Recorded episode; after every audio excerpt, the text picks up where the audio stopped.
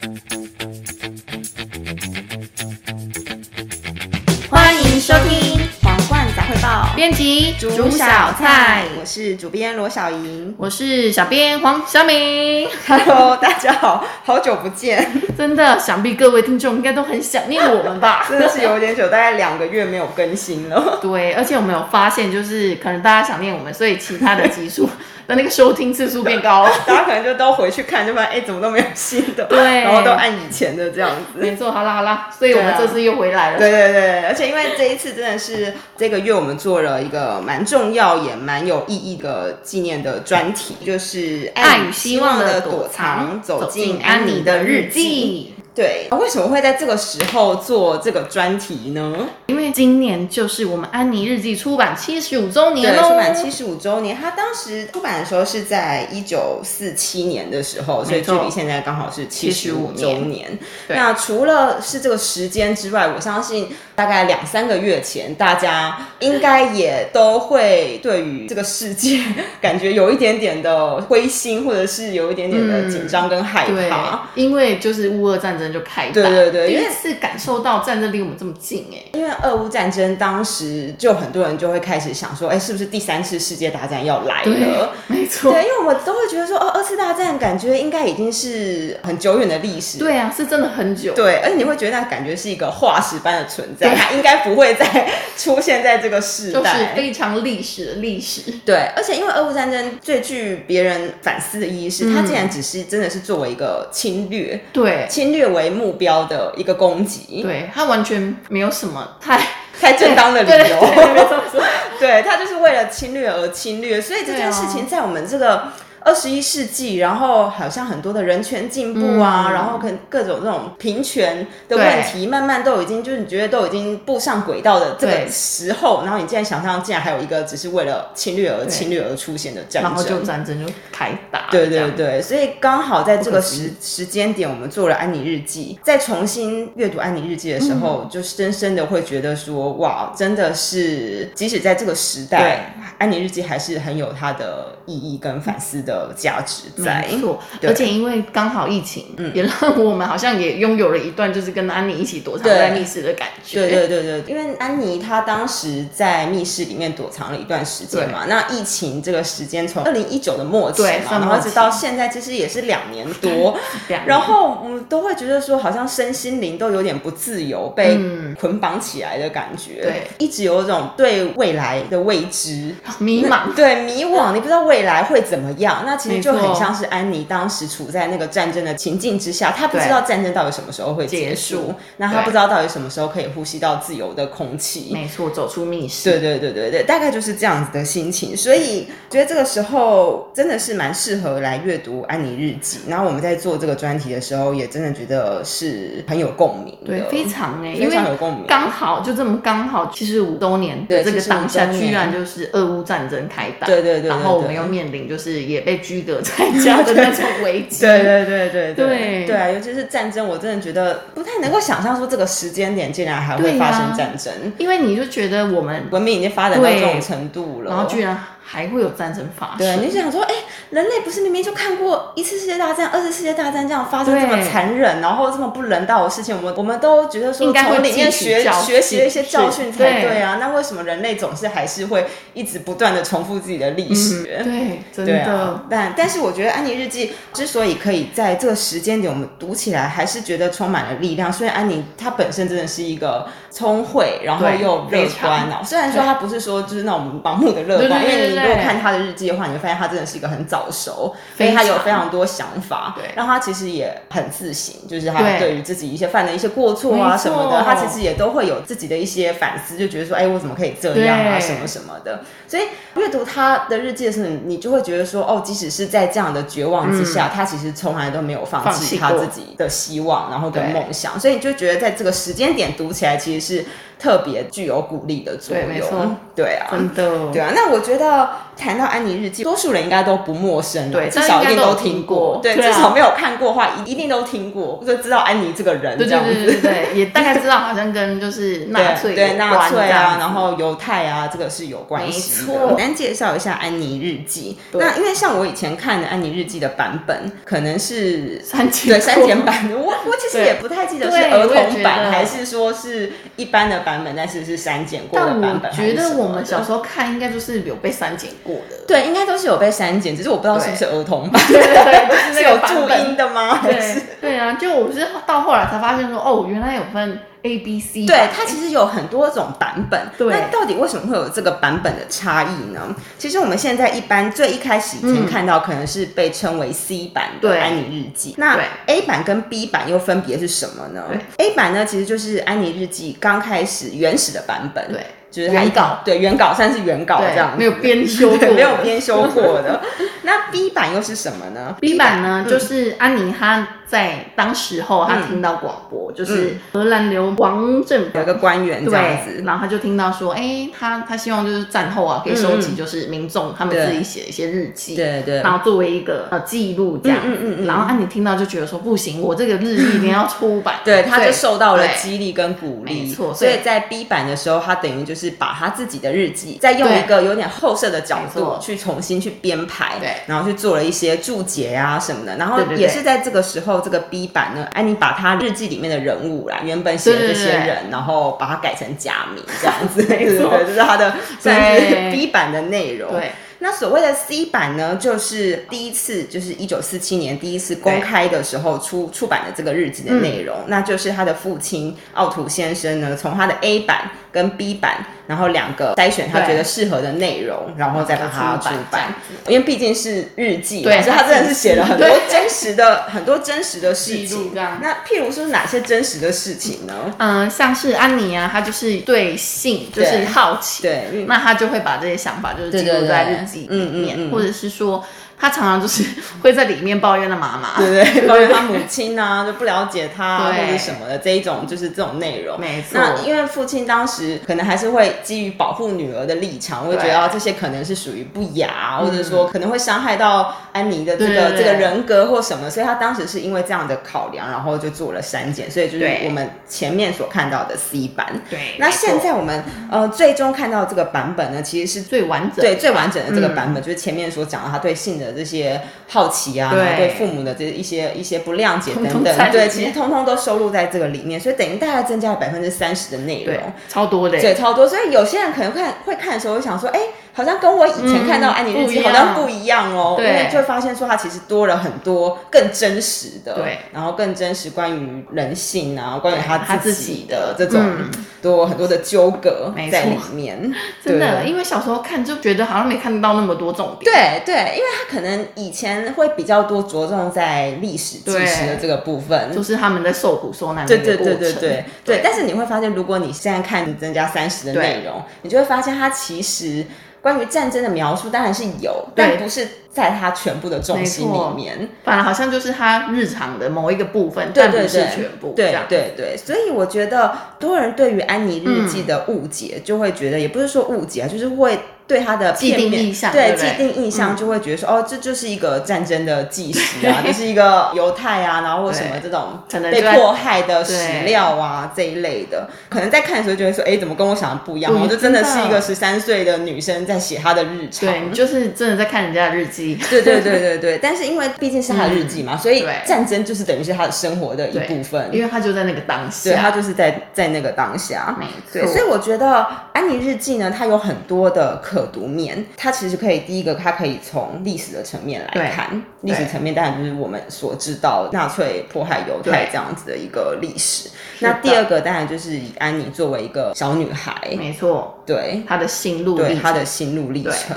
那我觉得我们可以先来谈一下，当时安妮他们到底是面对了什么？对，发生了什么事情？为什么他们会要被被迫躲在密室里面长达两年的时间？然后为什么纳粹要对他们做那些？对。我想我们也是有必要去了解一下，对，那其实纳粹呢之所以会迫害犹太，但是有它的历史背景在的。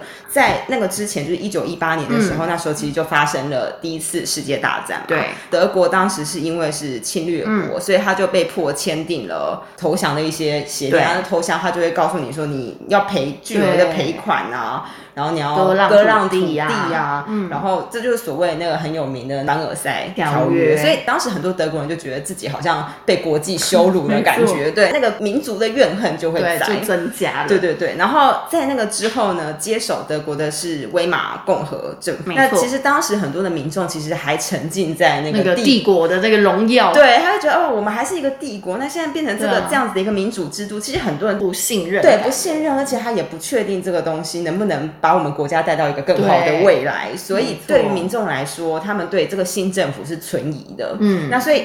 既然民众是对新政府存疑的这样的一个状况下，那政府其实当然在做起事来，其实也都会有一点点就是没有那个权威在，对，对，所以他当时就有一种传说叫做刀刀刺在背，你就觉得哦，好像做起来别人就是大家都在盯着你看这样子，对，对。那在这样的社会氛围之下呢，嗯、其实就给了这种极权主义的分子给了一个很好的机会，就是后来的所谓的纳粹，对，他们就用这种种族的意识形态去控制人民。那他当时宣传的重点就是、嗯、是犹太害了德国这样子，就是他们害的。对对对对对。那综合上述的原因呢，对，就是前面是民族被国际羞辱的感觉，然后再加上说当时的民众其实也对新政府的不信任，嗯、所以一九三三年的时候，纳粹就赢得了选举，然后希特勒就掌权。嗯，那后面的事情比较能够熟悉说，说哦，是我们比较知道的历史、嗯，就是因为他宣称犹太是德国罪人嘛，所以就开始一系列。列的惩罚犹太的措施，对，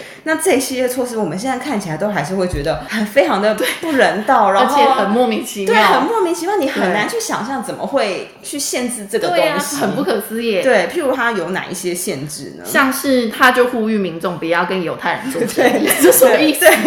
你想想看，如果现在我们就譬如说啊，你不能跟闽南人做生意，对啊、你就觉得哦，或是你不能去客家人的餐厅吃饭，对 对对，你就觉得不能理解，对啊，不能理解。然后在一九三五年的时候，通过纽伦堡法案，嗯嗯，他们就正式开始剥夺犹太人的公民的身份，然后限制更多，例如他们不能去戏院，对，什么意思啊？到底。不能理解。对，然后就不能去一些社交场，嗯，然后更不能在德国营业，就是他们不能真的不能开始做生意，然后晚上八点一定要回到家，有门禁，对，有门禁的。对，那，那这一切的限制，你会觉得很难想象，因为这一切的限制不是因为你做了什么错事情，或者说你因为犯了犯了什么罪。对。而仅仅只是因为是犹太人，就是你一出生你就是一个罪恶，你就不能去看电影。对，你就是不能，你就是不能，你就是生出来你，就是一个原罪，超可怕。所以你很难去理解说这个种族的这样的一个歧视。对啊，无法理解，对，无法理解。你现在你随便把它任何一个，然后套用在我们现在的社会当中，应该都被关吧？对，你就不能理解这。不只是被关，你一定会被社会踏伐的。啊、你怎么能能能够接受这件事情？重点是当时的人们还是一起去做这件事情。对，所以你就会知道说这一波的这种操作，对，是非常的可怕的，你没办法去想象。对啊，真的很可怕。那最后呢，尤其是在一九三八年的时候，嗯，当时就发生了一个水晶之夜。对他们，那水晶之夜是什么什么事件？他们就是把全德国的大概两百多间的犹太的教堂，然后纵火，然后当时满地都是玻璃跟橱窗的碎片，然后他们就把这个这种宏大的景象呢，把它渲染成是一个很美好的名词，叫做“水晶之夜”。明明就是破碎的玻璃，明明就是大家就是暴徒，对，里面就是一个暴徒，然后血洗这样子一个场景，但他就却用了一个很漂亮的名字去包装，对对对，所以就非常的可怕，不可思议。然后越到后面，他对于犹太的限制其实是越，越来越多，而且到一九四一年的时候，他甚至就是逼迫那些犹太人要带上。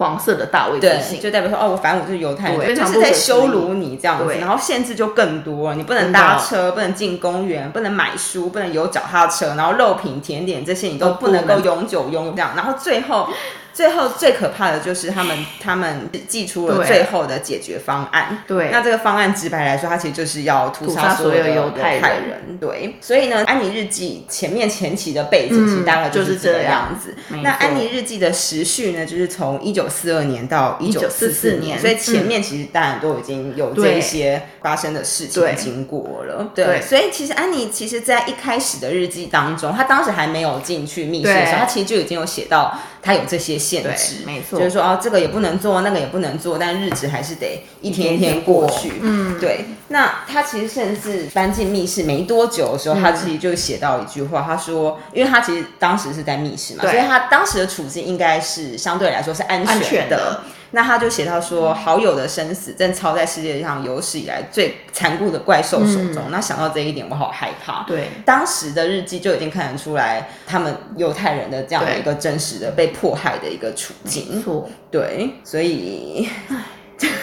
讲到这边就莫名的一口气，真的真的是蛮沉重。因为其实想到前面那一些限制，你就觉得这么的不人道，然后这么的不可思议。而且他们真的没有犯错，哎，就是是因为他们身份，然后就要被屠杀。对，就只是因为他们身为犹太人。对，所以，就是因为这样，安妮的父亲奥图他就开始秘密安排。对，因为他们发现真的继续这样下去，他们真的很危险。对，所以在一九四二年的时候呢，父亲就安排了他们一家人进去了这个所谓的密室空间躲藏。那往后的这个日记呢，就是安妮在这个空间里面写完的这样子。对，对。那我们也许可以谈一下密室。是的，对。那我们简单来讲一下密室。嗯，密室呢，它就是躲藏在就是奥图，就是安妮的父亲他的公司的后面。它其实是分为前栋跟后栋。对。那前栋呢，就是他们公司的办公室跟一些储藏室。对。那后栋的话呢，他们其实是三楼的一个平台。嗯，它分成左右两边，嗯，然后中间呢就是有一个书柜，一个书柜，对，然后书柜打开就是正式进入密室，嗯，走进去之后呢，你就是会发现，嗯，一个大房间跟一个小房间，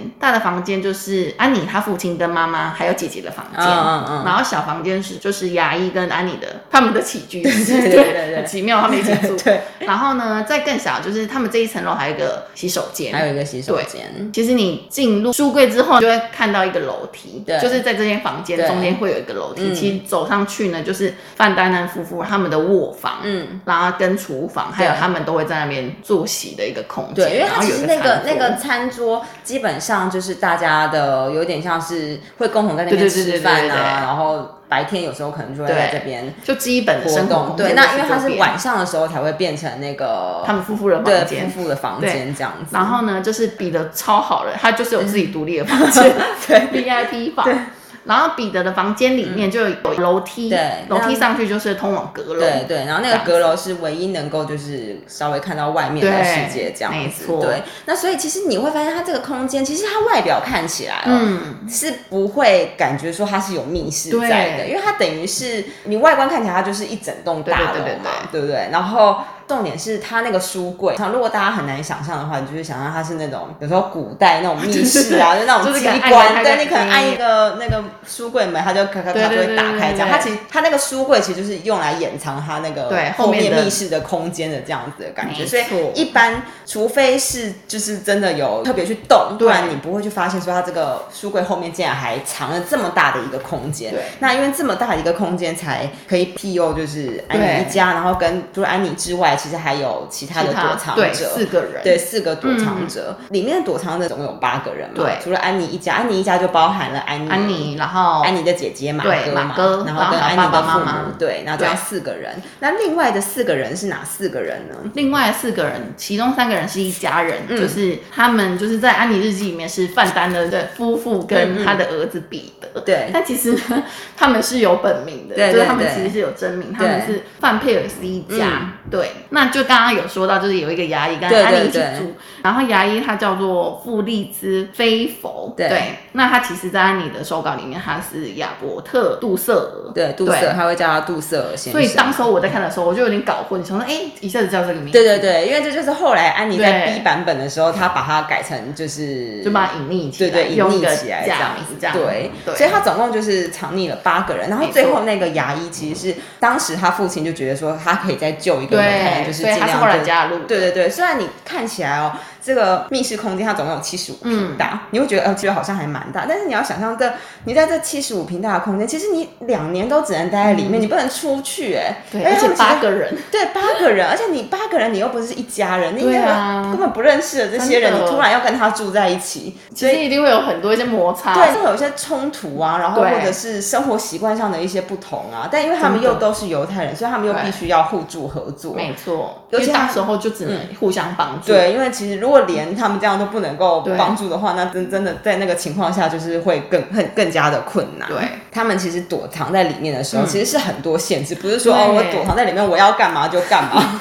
而且他们当时也没有电视，哎，对对，不是说我们现在想象现在的情境，譬如说啊，我们被拘格，我们还有很多事情可以做，我们还有网际网络，我们可以打电动，然后我们可以上网这一些的。但他们完全不行。对，而且他们除了这样子，除了很多事情不能做之外，其实他有很多限制。对，像是他们的休息时间，因为他们前栋是办公室，对，所以不能让人家知道说后面有躲藏人，所以他们各种行动都是要非常的小声，对，完全不能发出声音，所以他们就是。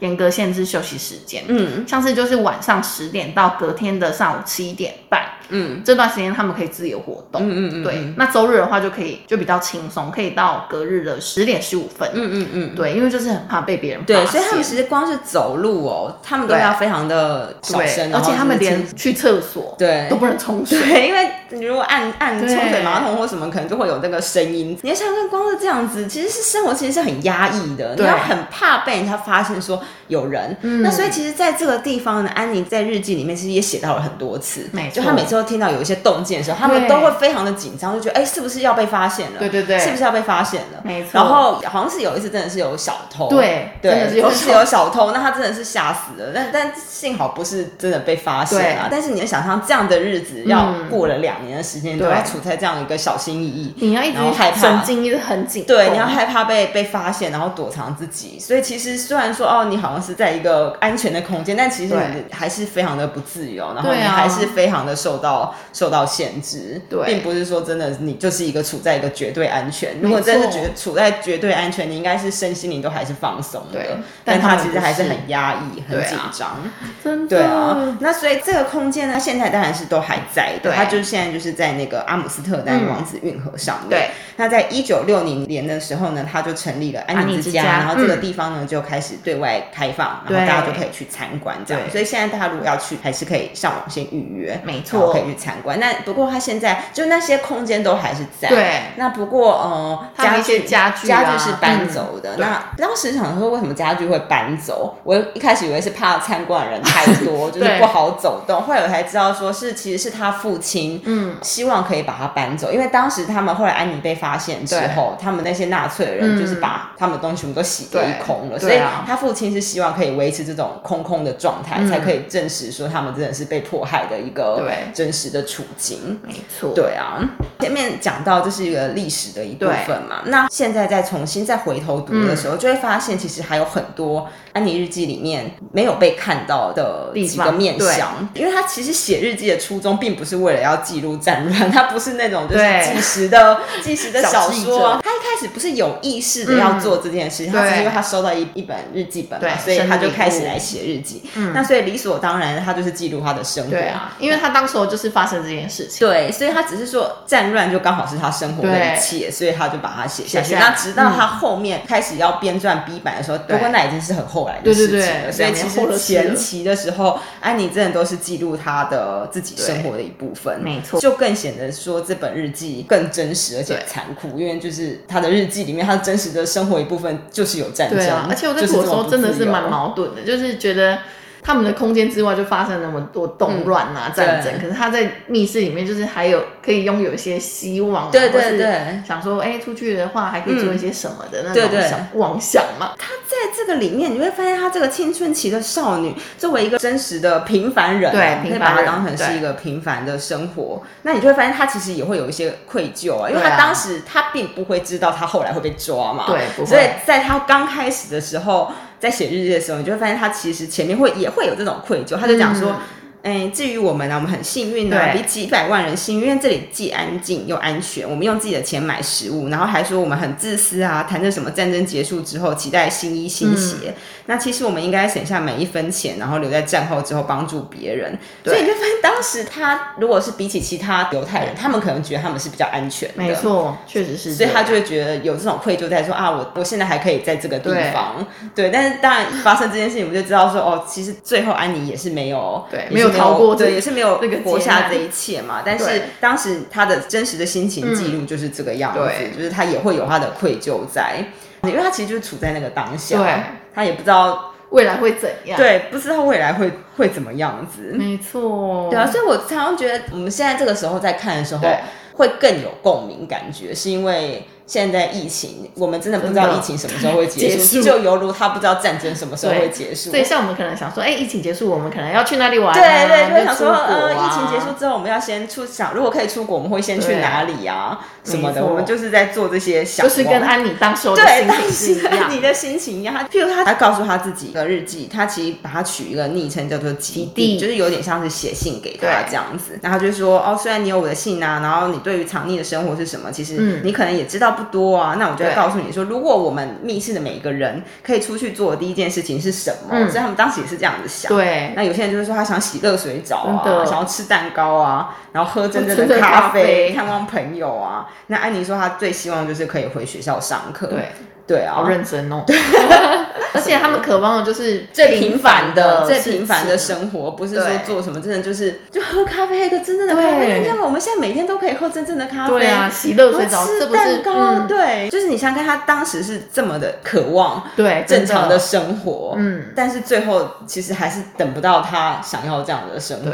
所以在这个疫情时间，我常常就会觉得把自己带到安妮的这样的处境，有时候我们就觉得哦，很容易就掉进去。对，就是说希望。呃，疫情之后可以干嘛？可以干嘛？但你真的也不知道到底什么时候结束。对，然后你也不知道明天会怎么样。现在等于是在处在安妮的这样一个情境，但我们但比他幸运太多了。没错，对啊，但确实是如此。对，真的是这个样子。所以说他也会记录说他跟父母的冲突啊，然后想要谈恋爱的这种渴望，因为很像他那时候才 十三、十五岁这样的一个少女，青春少女。对啊，他一定是对这种事情是有好奇，对，有好奇呀。然后他也会觉得说别人不懂自己呀。对，所以我其其实曾经有看过有人的心得，因为他一开始可能想说安妮日记就是一个战争纪实的东西嘛，所以他开始在看的时候想说，安妮这个人怎么这么自恋啊？所以一开始的时候他不是写说有多少男生喜欢他吗？什么什么的，所以所以他就很难想到说安妮怎么会是这样子一个人？这种人到底有什么好被好被推崇，或是好被成为经典的？那其实这是一个错误的谬论啊，就是安妮她。并不会因为他是一个受难者，嗯、然后就把他这些性格的缺陷给升华。他毕竟还是一个人，而且就算是刚刚讲的，可能安妮她是一个很自恋的人，那我觉得也没错，因为。那个就是他自己。对，那时候他的年纪可能是也还没进入密室，对，对，所有的生活啊都是比较乐天呐，或者比较快乐的，所以他当时候会有这些想法。对，可是他当进入密室，然后经历过这件事情，他的想法也有所转变，然后越去成熟。对，你就会发现他越来越越来越成熟。他甚至其实，在编撰 B 版的时候，嗯，你会发现他他也有讲到说，他当时怎么会写出这样子一个句子？他很难想象当时他为什么还可以这么的无知。对对对对。但其实他重新编辑。B 版的时候大概只写了对对，没有太多。其实他后来就被被抓了。对对对对对，没错。可是这就是成长。对，所以我觉得这真的也是这本书非常值得一再阅读的原因。因为你可以发现一个人其实是会成长，而且他会自己去做一些反思。而且你想想看，他还只是在密室里面哦，没错。对啊，他还没有出去外面，嗯，经历过更多的事情。但他在这样的情况之下，他就可以有这么多的反思。所以那时候我在读的时候，我就觉得，哎，这小女孩很厉害。对对对，他想她的想法在当时候可以说有点前卫，对对对，很前卫。其实很多的很多的想法，你会觉得哎，以现在来看一点也都不过时。对，可是当时候就对女性来讲是一个很前卫的一个想法。然后他还很自律，每天都会上课。对对对，就觉得哇，很佩服他，你知道吗？对啊，对啊。譬如说，可能对他妈妈发完脾气，但他就会在日记上面写，嗯，觉得说他其实不应该，他知道自己不应该这样子，但是他当时可能就是没有办法怎么样怎么样的，所以日记真的是他对于自己的一个反省，嗯、但也是他每次透过日记都可以再更进一步的成长。对，真的。对啊，对啊。所以，因为这次的纪念专题呢，我们当然就是渴望可以从更多的面向来阅读安妮，除了前面所讲的这个历史的角度，当然是它很重要的一个意义。但是安妮日记之所以可以让不同世代一直这样子传承延续下去，我觉得当然最主要就是它本身其实在这个人文的层面上面，嗯、安妮自己本身的文字啊，对，然后跟她的想法都是很值得一再被阅读的。真的，不同世代真的会不同的启发、欸，哎，对。对啊，就感觉很像在看自己。对。对，而且你就是真的透过他的文字，然后真的也会进行自我的反思。对，你就会发现说，其实我的一些烦恼，对，安妮其实也都是，所以你就不会发现说自己是这么的奇怪。对，然后原来其实自己不是特例。对，大家搞不好都是一样。对对，没错，对吧？所以除了从历史然后人文的角度来阅读安妮，我们这次的专题其实也非常特别的，用另外一种方式，也就是从空间跟时间来解读安妮。对，因为我们前面讲到，其实在这本日记里面，最主要的空间都是在密室里所以这个密室对安妮来说，其实是有非常特别的意义在。对，没错。譬如说，其实像光是他自己的房间，他跟那个 牙医牙牙医的那个房间，对，宿舍的房间，他那个，对，我们可以称称之为安妮的房间，对对对，他让里面有他的书桌嘛，对，然后他就在书桌上面才有办法写这个日记。那安妮作为一个写作者，嗯，她曾经跟牙医就是为了争取那个书桌而吵架，没错，因为她为了要争取她自己写作的一个权益，对，然后然后小小年纪对小小年纪就跟牙医那边吵架，然后最后是他爸爸介入调停这样子，然后才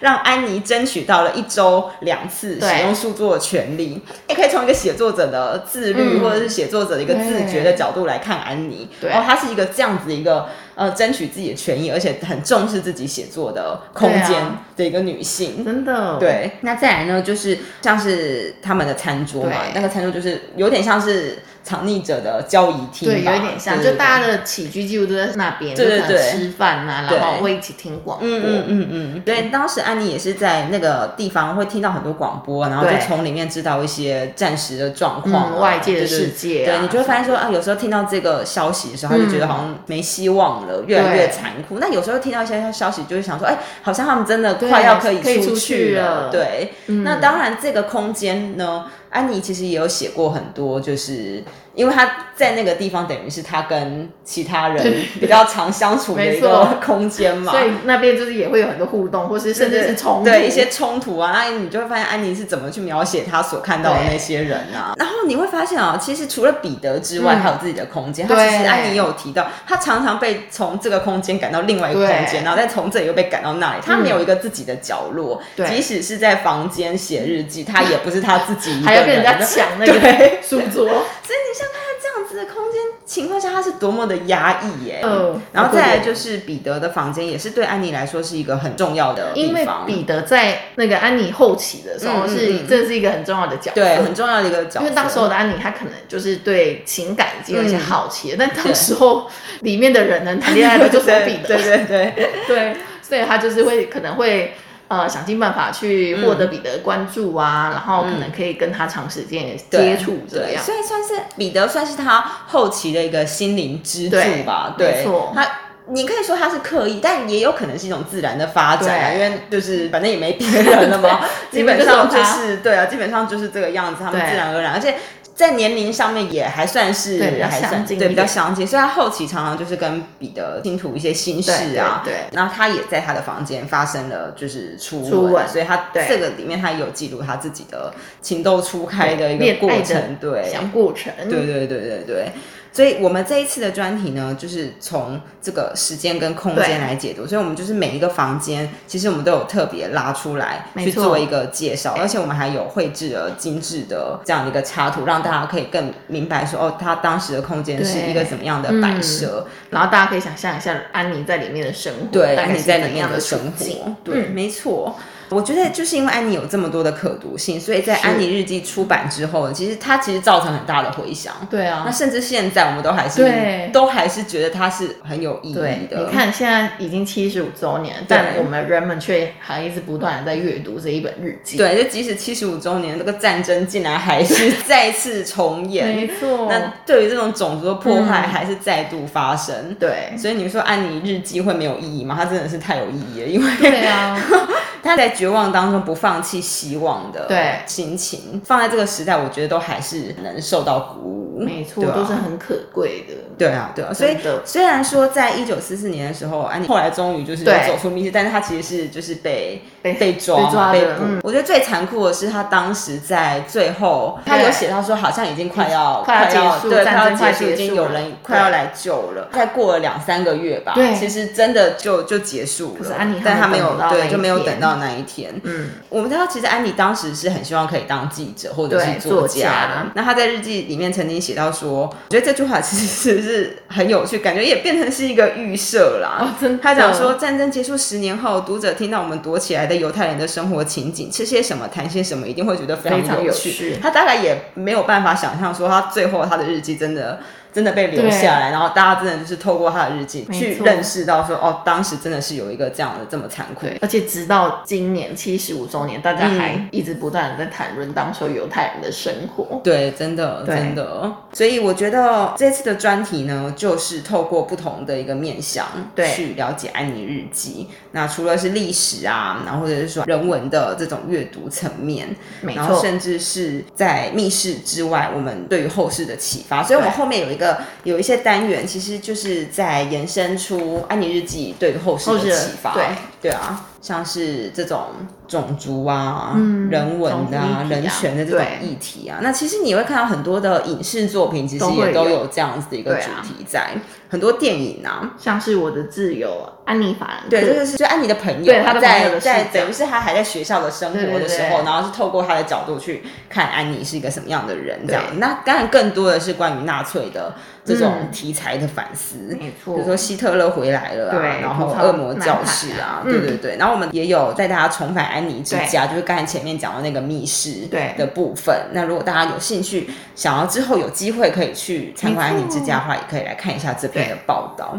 那当然，其中还有一个就是有一个单元是作家笔记，对，那作家笔记我觉得阅读起来也很有意义，对，因为可能刚好结合现在就是俄乌战争，呃、对，俄乌战争。